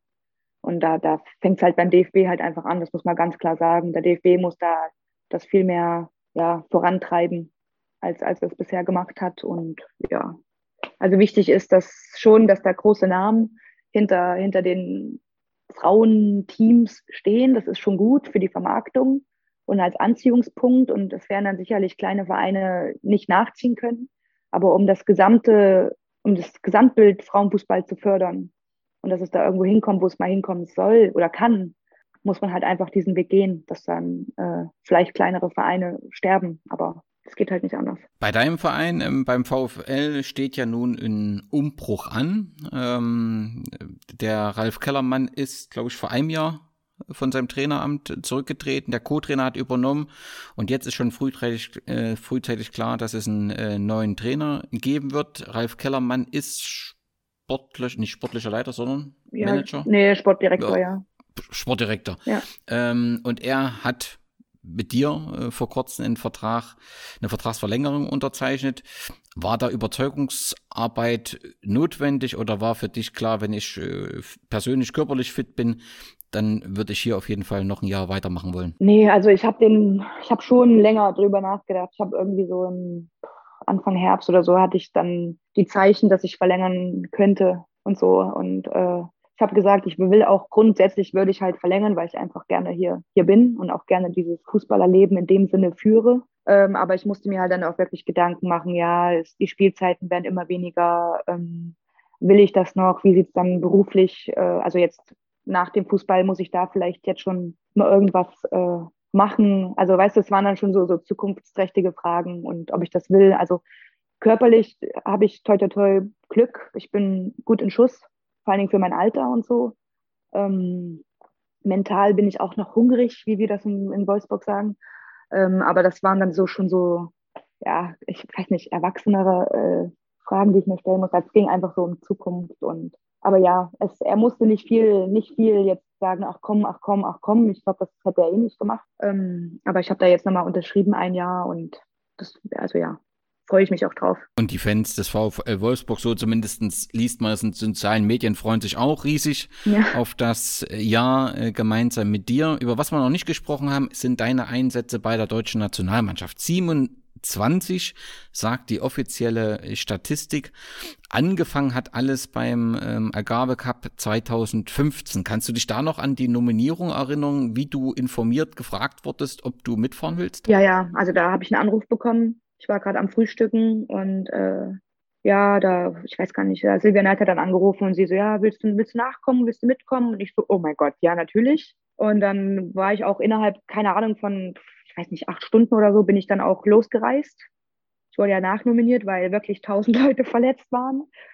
Und äh, genau, das Lustige war noch, dass ich nicht irgendwie wegen einer, ich musste umsteigen per mit dem Flugzeug und mein zweites Flugzeug hatte Verspätung, sodass ich dann nicht direkt dahin gekommen bin zum Team, sondern ich musste noch irgendwo zwischenschlafen. Also das, da bist du dann ganz alleine irgendwo und hast die ganze Zeit im Kopf, dass du jetzt ja morgen zur Nationalmannschaft oder eigentlich jetzt schon längst dort sein müsstest. Dann kommst du auch noch zu spät und hoffentlich denken die nicht, dass dass, das, äh, dass es dein Fehler war, dass du den zweiten Flug nicht bekommen hast. Also du hast so viele Gedanken im Kopf. Ähm, ja, aber schlussendlich kam ich dann halt, wie gesagt, mit einem Tag Verspätung dann dort an. Und ich kannte ja eigentlich alle. Also ich kannte Silvia Knight noch und so. Äh, und Silvia Knight hat auch gesagt, so ja, Anna, bei der, bei der Nachnominierung, Anna, ich wollte dich eigentlich schon öfters einladen. Du hattest ja richtig gute Spiele, aber dann hast du wieder so scheiße gespielt. Da konnte ich dich nicht einladen. Und ich so, Silvia, nein, du hast richtig recht, ich gebe dir recht, ist alles in Ordnung, ich verstehe das, keine, keine Sorge. Ne? Also es war so, das mochte ich an ihr, dass sie so direkt war und so ja, mit ihr konntest du halt einfach reden. Ne? Das war cool. Also sie hat nicht viel Interpretationsspielraum gelassen. Man wusste, was an, wo man ran mal ist. Ja, ja. Du hast bei der Europameisterschaft in Niederlanden mitgespielt. Gibt es da besondere Erinnerungen? Ja, generell die gesamte äh, Europameisterschaft. Das war ja meine erste im Erwachsenenbereich und auch meine einzige. Und ähm, ja, das war schon was Spezielles. Da, da hatten wir Security, weil da irgendwelche Anschläge woanders gemacht worden sind. Ich glaube, bei den Männern. Äh, das war schon, schon alles sehr besonders. Dann dieses ganze Presseaufkommen war schon anders und es war schon toll, muss ich sagen. Aber ja, wir waren ja nicht so erfolgreich. Ähm, aber trotzdem habe ich nur gute Erinnerungen daran. Ja, und dann, wir hatten es vorhin schon mal kurz, dass du gesagt hast, ja, ich habe mir schon ein paar Gedanken gemacht, was nach 2022 ähm, passiert, unabhängig davon, ob dein, dein Weg im oder rund um den Fußball weitergeht. Ähm, wir hatten vor uns Almut Schulte, die jetzt eben ähm, in der Sportschau ähm, mit aktiv werden wird und die Fußball-EM der Männer kommentieren will. Nun bist du auch jemand, der, so habe ich das Gefühl, sehr gerne kommuniziert und auch sehr direkt kommuniziert. Könntest du dir sowas äh, vorstellen, dass du auch ähm, ja, im, im Bereich der Medien aktiv wirst? Ja, also ich bin da für, für alles eigentlich offen. Ich bin überhaupt nicht festgefahren und ich rede gerne. Und wenn das die Leute hören wollen, dann, dann würde ich das auch ja, gerne tun. Ähm, ich glaube, ich habe auch viel, viel so ja, Insiderwissen. Ich mache jetzt 20 Jahre Fußball-Leistungssport, also ich glaube, irgendwie fachlich wird es da auch nicht unbedingt fehlen an Wissen. Von daher kann ich mir das grundsätzlich schon vorstellen. Liebe Anna, ich darf, dir ganz, darf mich ganz herzlich bedanken, dass du uns einen Einblick in deine ja, eindrucksvolle Karriere gegeben hast, in, in eine unglaublich große Treue auch zum VfL Wolfsburg. Kann für alle Beteiligten hoffen, dass wir den Frauenfußball ähm, besser entwickelt bekommen. Es ist dort sowohl im Bund als auch im Land noch einiges äh, zu tun und dass wir es schaffen, eben diese, diese ja, kritischen Kommentare, die Hate-Kommentare aus dem Netz äh, zu entfernen, denn die Fußballerinnen haben vor allem eins verdient, das ist großer Respekt für ihre Leistung. Vielen Dank und äh, dir äh, in der aktuellen Saison mit dem VfL viel Erfolg. Mögen noch weitere Titel zu den vielen Titeln hinzukommen, Anna. Ja. Herzlichen Dank. Vielen Dank, Dankeschön.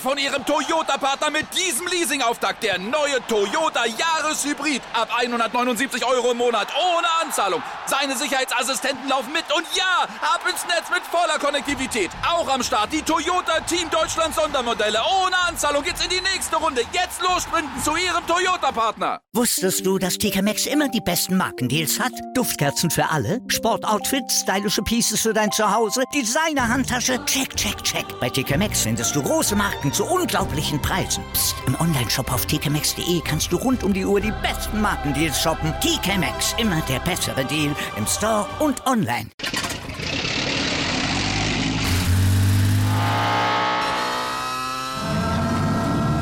Von 0 auf 100.